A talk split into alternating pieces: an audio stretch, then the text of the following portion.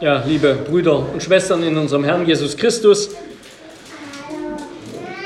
er ist nicht hier im Grab, sondern er ist auferstanden.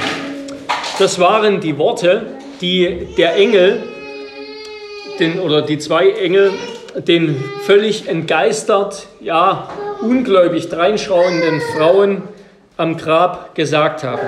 Er ist nicht hier im Grab, sondern er ist auferstanden. Lukas 24, Vers 6. Ja, und diese Frauen, halb in Panik, halb in Zuversicht und Freude, die sie selbst noch nicht recht fassen konnten, sagten diese Botschaft den ängstlichen Jüngern, die sich versteckt hielten. Ja, oh diese mutigen Frauen, sie sind zum Grab gegangen. Die Jünger hingegen trauten sich nicht aus ihrem Versteck oder verließen still und heimlich die Stadt. Und über die Reaktion der Jünger auf die Worte der Frauen, dass sie ihnen diese, diese Begegnung mit den Engeln am leeren Grab mitgeteilt haben, da heißt es, und ihre Worte kamen den Jüngern vor, kamen ihnen vor wie ein Märchen und sie glaubten ihnen nicht. Ja, das ist eine Reaktion, die wir nur zu gut kennen oder nicht von unseren Mitmenschen heute. Die Auferstehung ein Märchen. Ja, die Menschen damals waren nicht dumm, was der Tod ist, das wussten Sie wahrscheinlich besser als wir. Für Sie war der Tod viel alltäglicher als für uns heute. Und dass ein Toter tot ist und nicht mehr aufersteht, das war ihnen klar. Niemand außer Jesus Christus. Und der erste Ostersonntag, dieser erste Sonntag, an dem Jesus Christus auferstanden ist, der endet dann mit den sogenannten Emmaus-Jüngern, die vor lauter Begeisterung und unbändiger Freude, als ihnen der auferstandene Christus begegnet ist, noch in der Nacht den Rückweg nach Jerusalem angetreten haben, um dort den Jüngern zuzurufen, was die dann auch schon erkannt haben, der Herr ist wahrhaftig auferstanden. Ja, er beginnt dieser Ostersonntag, er ist nicht hier im Grab, sondern er ist auferstanden und er endet mit den Worten, der Herr ist wahrhaftig auferstanden. Und ich möchte über, diese, über die Auferstehung und ihre Verkündigung nachdenken unter drei Punkten. Erstens die Tatsache der Auferstehung, zweitens die Lehre der Auferstehung und drittens die Erfahrung der Auferstehung. Erstens also die Tatsache der Auferstehung. Ja, die Auferstehung ist zuerst ein historisches Ereignis, eine Tatsache nicht weniger real als die Kreuzigung Jesu, als sein Begräbnis. Was ist passiert? Ein zuvor totes Herz pumpte plötzlich wieder Blut. Eine leblose Lungen atmeten wieder Sauerstoff. Ein totes Gehirn funktionierte erneut und begann wieder zu funktionieren, zu arbeiten. Ein Mensch, der mausetot war in einem Moment, war es in einem anderen Moment nicht mehr. Er war wieder lebendig, erfüllt mit einem Leben, das unvergänglich ist. Das ist die Auferstehung. Das ist die Auferstehung Jesu, die der Heilige Geist bewirkt hat.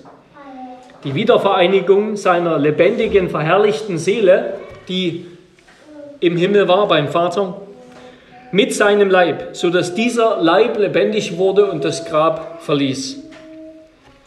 Ja, sein Leib und seine Seele, das waren die gleichen, die drei Tage zuvor am Kreuz hingen, die gestorben sind, die begraben wurden.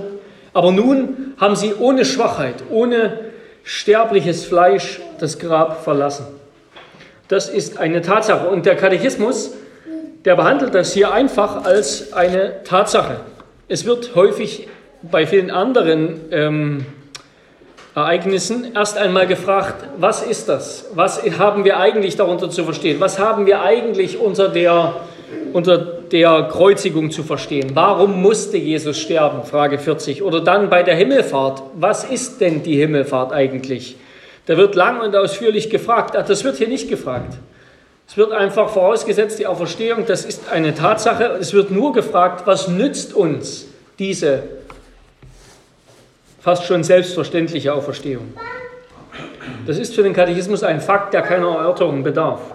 Und genauso wenig lassen die Augenzeugen, die das Neue Testament verfasst haben, auch nur den Hauch eines Zweifels daran, was sie genau unter Auferstehung verstanden haben. Nein, diese Auferstehung, und da gibt es eben so Theorien, die dann die liberale Theologie aufstellt, diese Auferstehung Jesu ist kein Schwindel.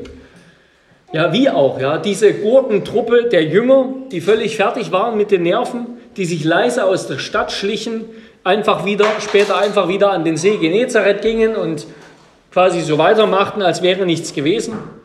Diese Gurkentruppe soll sich die sagenhafte Lüge erdacht haben und irgendwie, menschlich fast unschaffbar, den toten Leichnam Jesu den römischen Soldaten entrissen haben, die mit ihnen rechneten, diesen tonnenschweren Stein gewälzt haben und all das so meisterlich verkauft haben, dass ihnen auch über 500 andere Geschwister, die nicht weniger desillusioniert waren, all das eben abgekauft haben.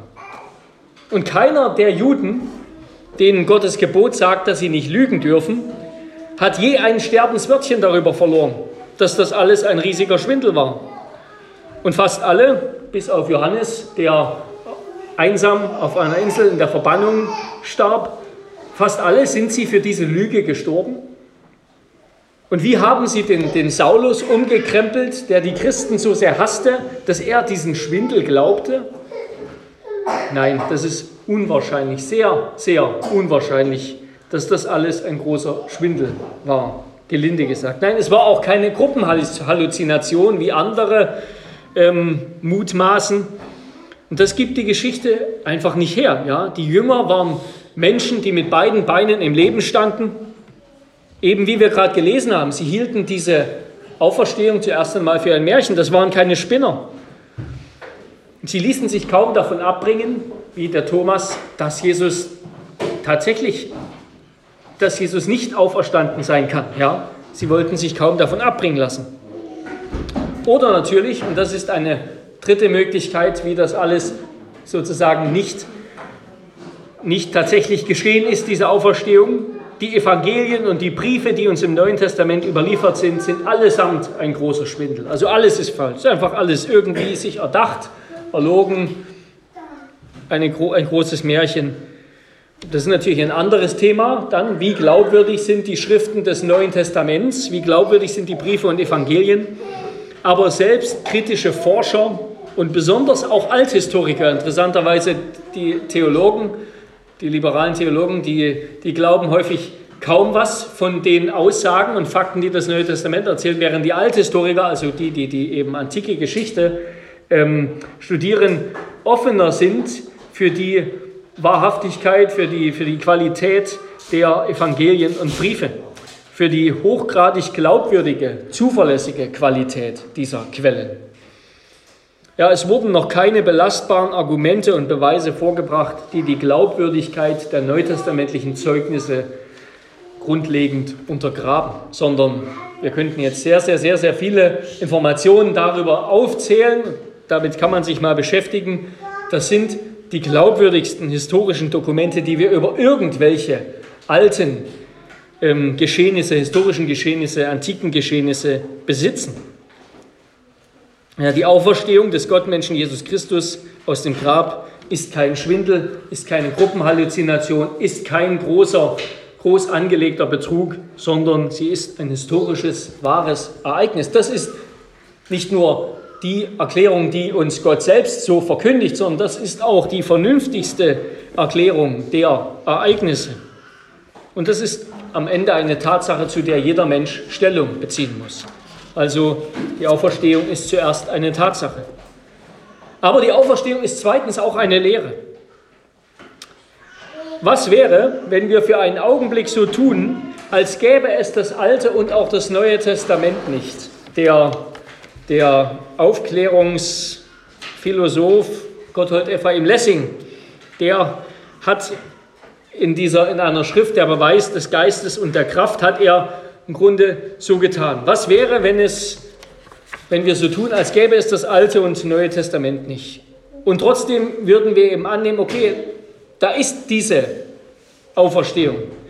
Da ist diese Tatsache der Auferstehung. Irgendwie müssen wir diesen, diese Tatsache verdauen, dass da einmal in der Geschichte eine Anomalie aufgetreten ist. Es ist etwas passiert, was absolut einmalig ist. Einer ist von den Toten auferstanden und seither nicht mehr gestorben. Gut, natürlich wäre das auf jeden Fall eine Schlagzeile in der Jerusalemer Morgenpost oder dem Kapernaumer Handelsblatt damals.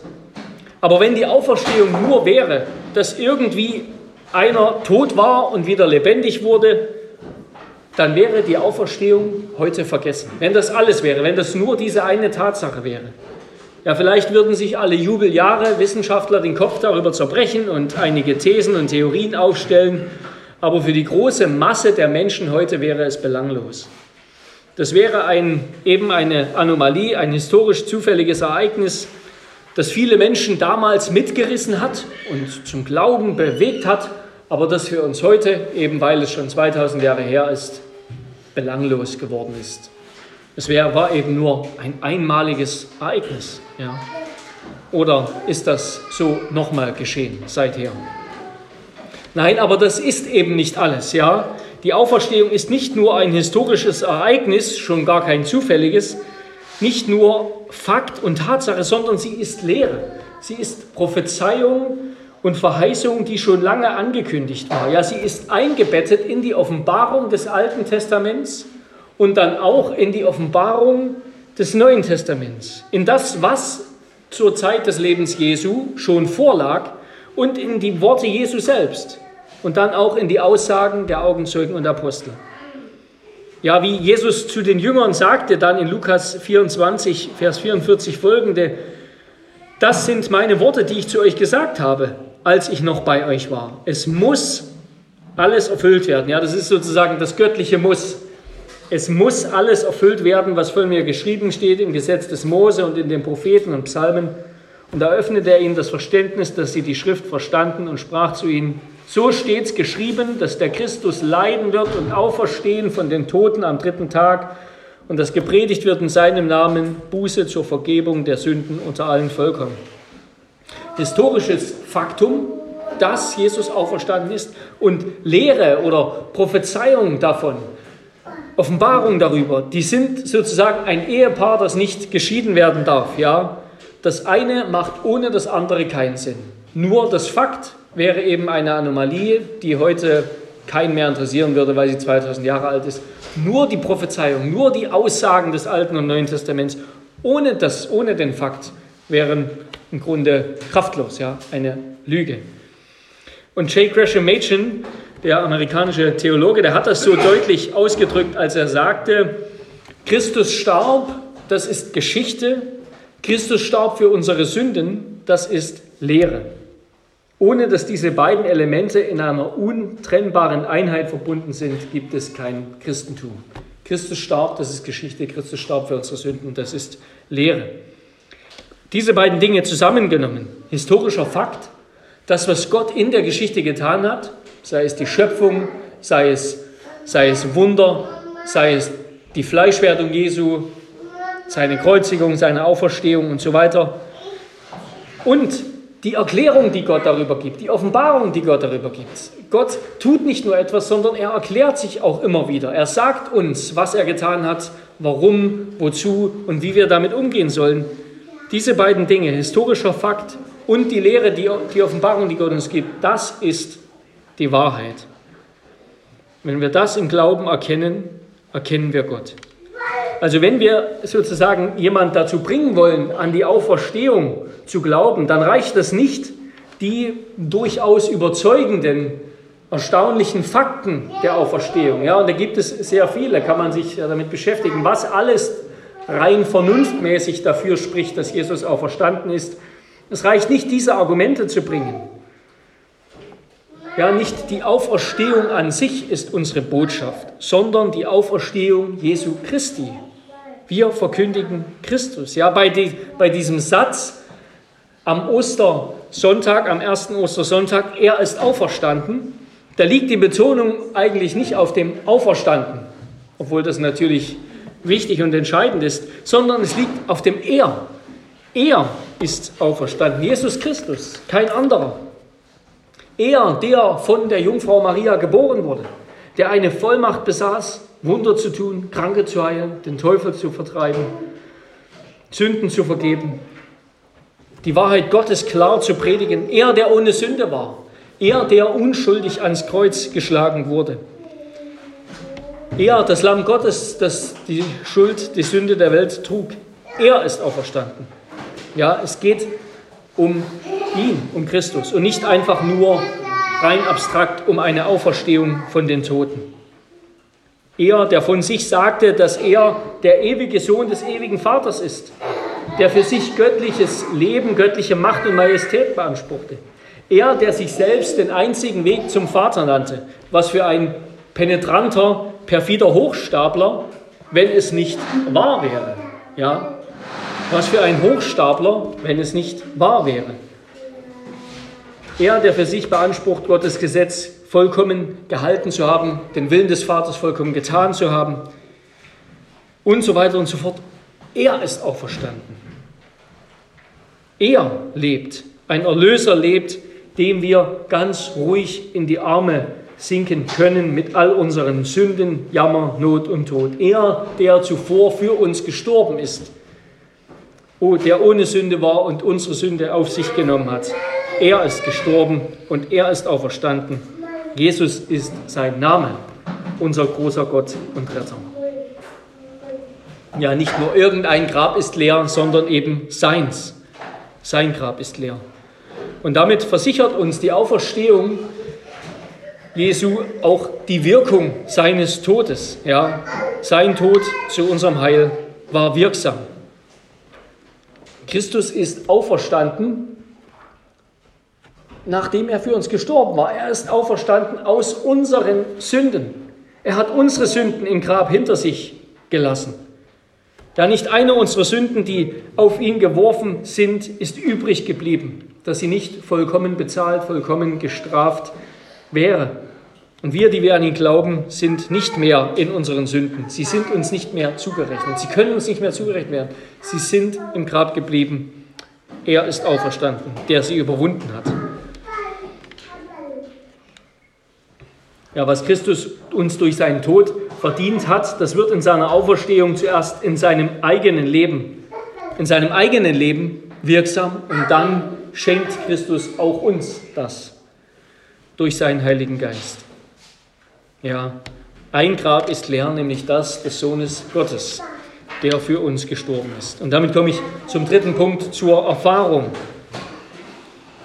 Aber die, die Auferstehung ist eine Tatsache, sie ist auch eine Lehre, eingebettet in die Lehre der, der Schrift Alten und Neuen Testaments, aber sie ist noch mehr, sie ist zuletzt auch eine Erfahrung, und zwar die existenziellste aller Erfahrungen. Sie ist nämlich die Erfahrung des Lebens, sie ist die Erfahrung der Geburt, der Wiedergeburt.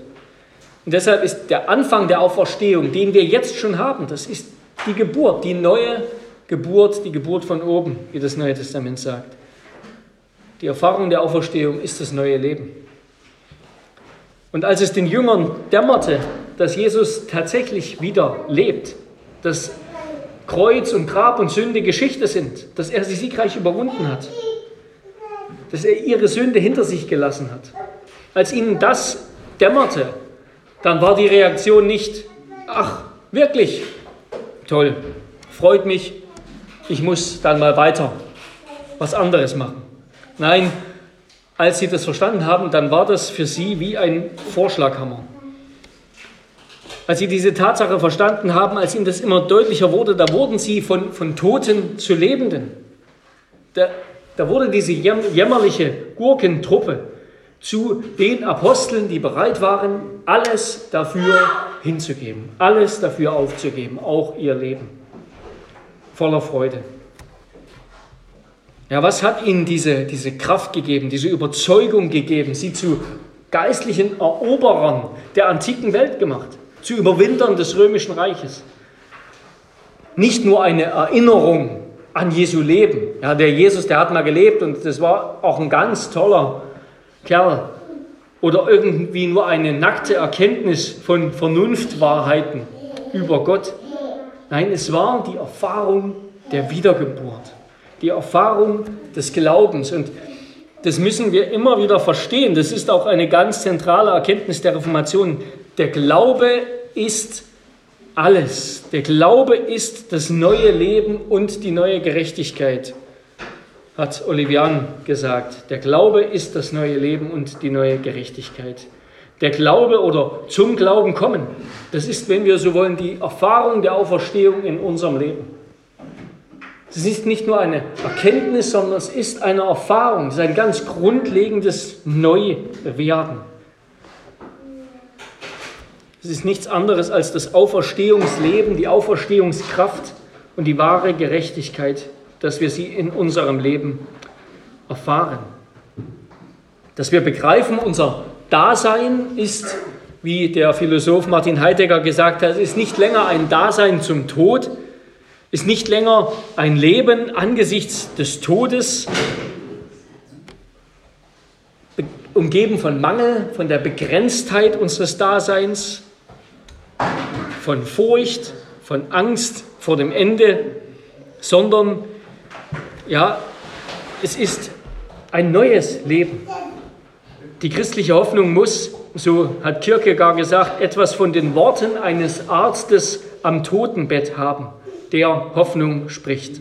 Die christliche Antwort auf dieses Bewusstsein des Todes, dass das Leben in dieser Welt vom Tod ganz radikal beschränkt ist und jederzeit genommen werden kann. Die christliche Antwort darauf ist die Erfahrung der Auferstehung. Es ist die Erfahrung der Auferstehung.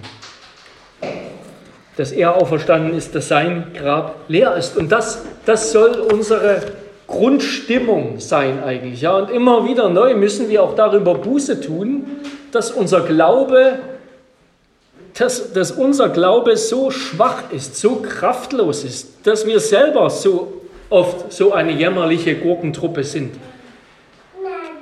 Dass in unserem Glauben nicht mehr die ganze Kraft des Auferstehungslebens durchscheint und uns so erschüttert, uns mitreißt, wie sie das mit den Jüngern getan hat.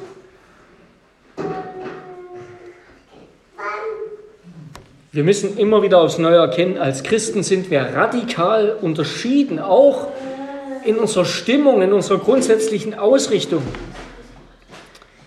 Unsere Grunderfahrung, die Grunderfahrung der christlichen Gemeinde, die ist nicht mehr Tod, sondern es ist Freude, es ist Auferstehungsfreude. Es ist die Stimmung der Freude darüber, dass die Welt ein leeres Grab enthält.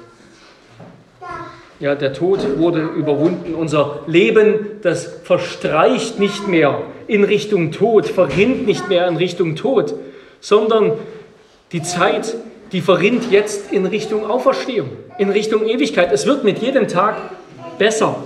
Mit jedem Tag, den wir altern, das ist auch eine, so eine wunderbare Botschaft, die wir den alten Menschen sagen dürfen, mit jedem Tag, den wir ältern, wird es besser. Sind wir der Auferstehung und der Ewigkeit näher.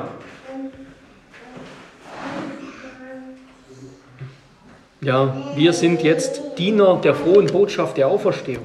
Das ist unsere Bestimmung als Jünger, als Christen, als Gläubige. Wir verkündigen jetzt, was in Christus der Fall ist, dass in dieser Welt eine ganz neue Wirklichkeit besteht, Nämlich was in Christus der Fall ist. Und natürlich, alles in dieser Welt schreit dagegen. Schreit, dass das ja nicht wahr ist, dass das belanglos ist, dass das egal ist, dass das kraftlos ist. Und wir müssen immer wieder schauen und uns bewusst werden und vergewissern, dass die Botschaft der Auferstehung alles verändert. Alles verändert. Und dass sie vor allem eine Botschaft der Hoffnung und der Liebe und der Vergebung ist für elende Sünder, die nicht gerettet werden wollen, wie wir selbst einmal waren. Aber Gott ist stärker. Wir verkündigen jetzt, was in Christus der Fall ist, was die Natur und der Zweck, die Quelle und Bestimmung der geschaffenen und in Christus erlösten Welt sind. Ja, also die Auferstehung ist eine Tatsache, aber nicht einfach eben zufällig in der Geschichte aufgetreten, sondern sie ist eingewoben in den ganzen Teppich, in das ganze Bild der Offenbarung Gottes, in das Alte Testament, die Worte Jesu, die Botschaft der Apostel. Und deshalb ist sie eben auch eine Lehre. Und sie ist, so wie sie der Heilige Geist auf die Jünger damals angewendet hat und auf uns heute noch immer anwendet, eine Erfahrung, Eine Erfahrung, die das ganze Leben verändern will, so wie sie das Leben der Jünger ganz verändert hat. Die Botschaft der Auferstehung oder die Erfahrung der Auferstehung ist die Erfahrung des Glaubens. Die Gewissheit, dass die Auferstehung bereits geschehen ist, ja. Und das Pfand und die Garantie, dass wir auch mit Christus eines Tages tatsächlich leibhaftig auferstehen werden, in Ewigkeit Teil der neuen Schöpfung sein werden, was wir jetzt schon sind. Und darum sind auch die Apostel guten Mutes, denn sie wandeln hier jetzt im Glauben und nicht im Schauen. Im Glauben nehmen sie ihre geistliche Auferstehung und dann auch die leibliche Auferstehung wahr, die darauf folgt. Ja, was noch unsichtbar ist, das wird für alle sichtbar werden. Darum lasst uns ein Leben für Christus wagen. Lasst uns die ganze Radikalität dieser Botschaft immer wieder und, und der Kraft des Glaubens immer wieder aufs Neue von Gott erbitten, dass er sie durch seinen Heiligen Geist auf unser Leben presst. Das können wir nicht selbst. Das muss Gott machen. Lasst es uns von ihm erbitten, denn er will es. Er hat es schon getan. Auf dass wir wie die Jünger von Jüngern zu Aposteln werden. Amen. Ich bete. Herr unser Gott, wir danken dir für die Geschichte dieser, ja, der Auferstehung, die du uns vor Augen hältst und dass du uns so ehrlich in deinem Wort zeigst, dass die Jünger, die Apostel auch so ehrlich über sich selbst und ihren eigenen Unglauben und ihre eigenen, ihren eigenen Mangel berichtet haben, dass wir die ganze Radikalität der Veränderung wahrnehmen dürfen, die die Botschaft der Auferstehung, überhaupt natürlich die Botschaft deines Kommens in diese Welt, auch deines Todes gebracht hat. Und vor allem aber, dass du eben den Tod und die Sünde und die ganze Beschränktheit und auf Gericht hineilende Stimmung dieser Welt überwunden hast, die sich ständig bespaßen muss, um sich abzulenken von dem, was unweigerlich auf sie zukommt. Herr, wir danken dir, dass du uns das vor Augen führst und wir bitten dich, dass du in unserem eigenen Leben unseren Glauben wieder neu stärkst. Das ist für uns die, die Erfahrung der Auferstehung wird, die Erfahrung neuen Lebens. Herr, dass wir so verwandelt werden durch die Kraft deines Geistes, der die Auferstehung Jesu in unser Leben, in unser Leben trägt, dass wir so verwandelt werden, Herr, wie Christus verwandelt wurde von einem Toten zu einem Lebenden und wie die Jünger verwandelt wurden von ängstlichen, ja, sich wegschleichen wollenden Männern und Frauen zu denen, die ja, die größten Reiche dieser Welt durch die Botschaft des Auferstandenen verändert haben. Herr, möchtest du aufs Neue in deiner Gnade und Treue so wirken in unserem Leben, in unserer Gemeinde. Amen.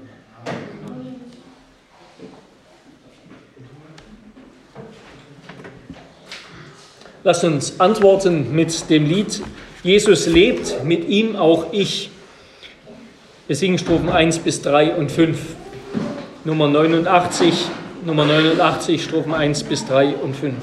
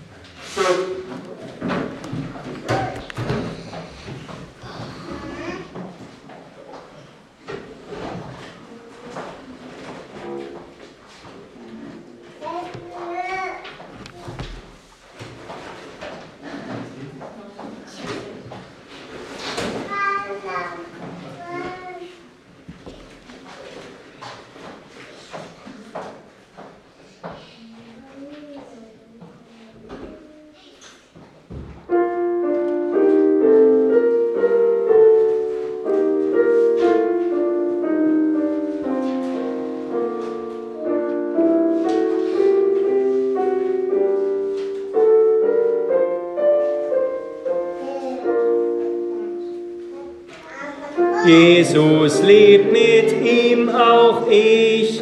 Tod, wo sind nun deine Schrecken? Er erlebt und wird auch mich von den Toten auferwecken. Er verklärt mich in sein Licht, dies ist meine Zuversicht. Lebt, ihm ist das Reich über alle Welt gegeben. Mit ihm werd auch ich zugleich ewig herrschen, ewig leben. Gott erfüllt, was er verspricht,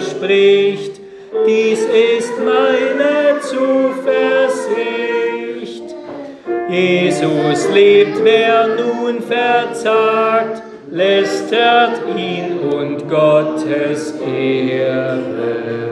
Gnade hat er zugesagt, dass der Sünder sich bekehre. Gott verstößt in Christus nicht, dies ist meine Zuversicht. Jesus lebt, ich bin gewiss, nichts soll mich von Jesus scheiden.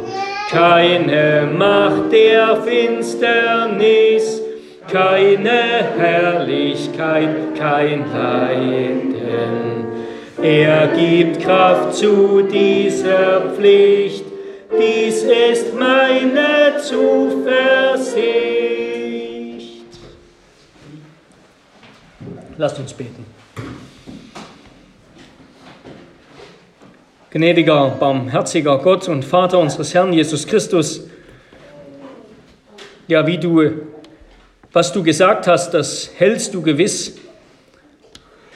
Du hast all deine Verheißungen und Prophezeiungen gehalten und sie erfüllt im Kommen deines Sohnes in seinem Tod und seiner Auferstehung.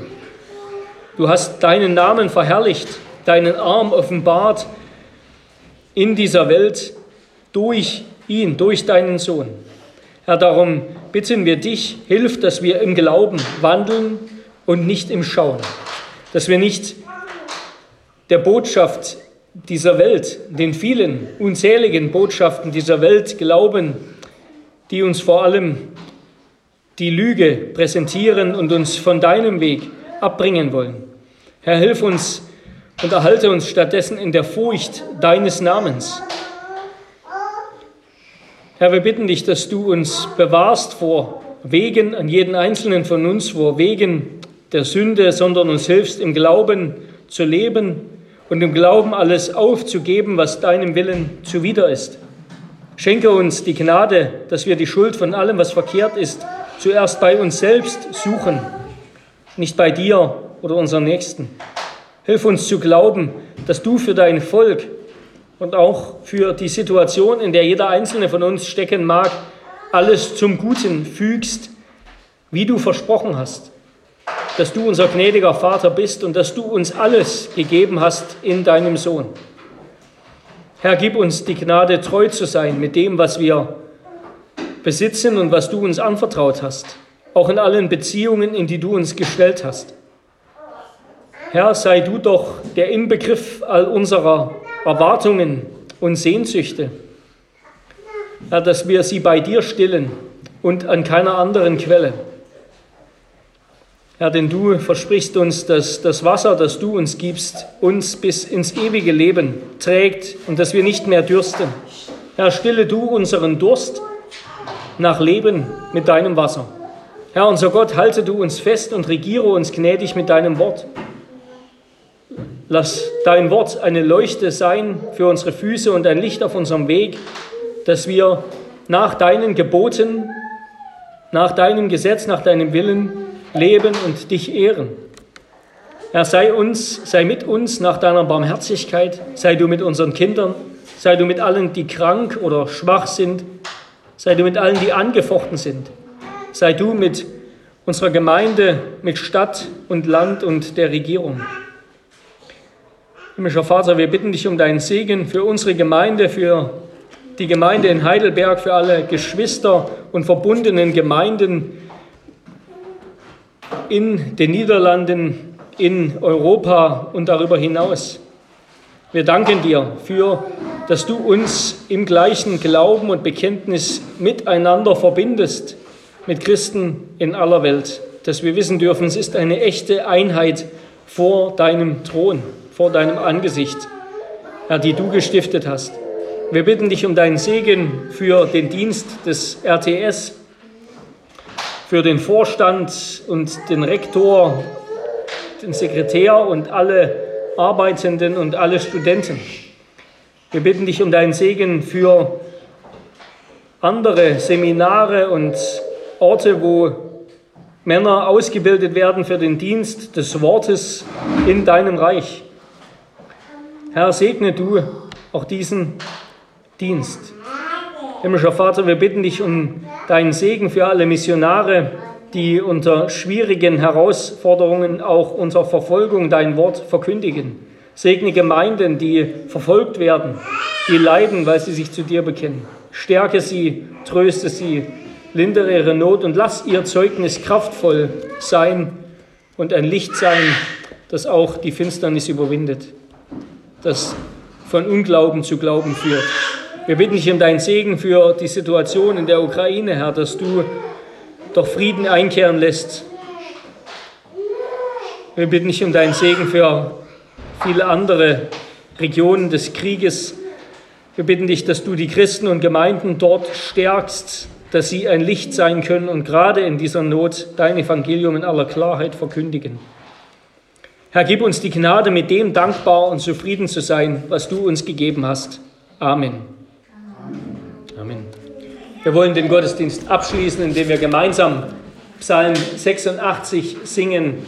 Psalm 86, wir singen die Strophen 4 bis 6. Psalm 86, Strophen 4 bis 6.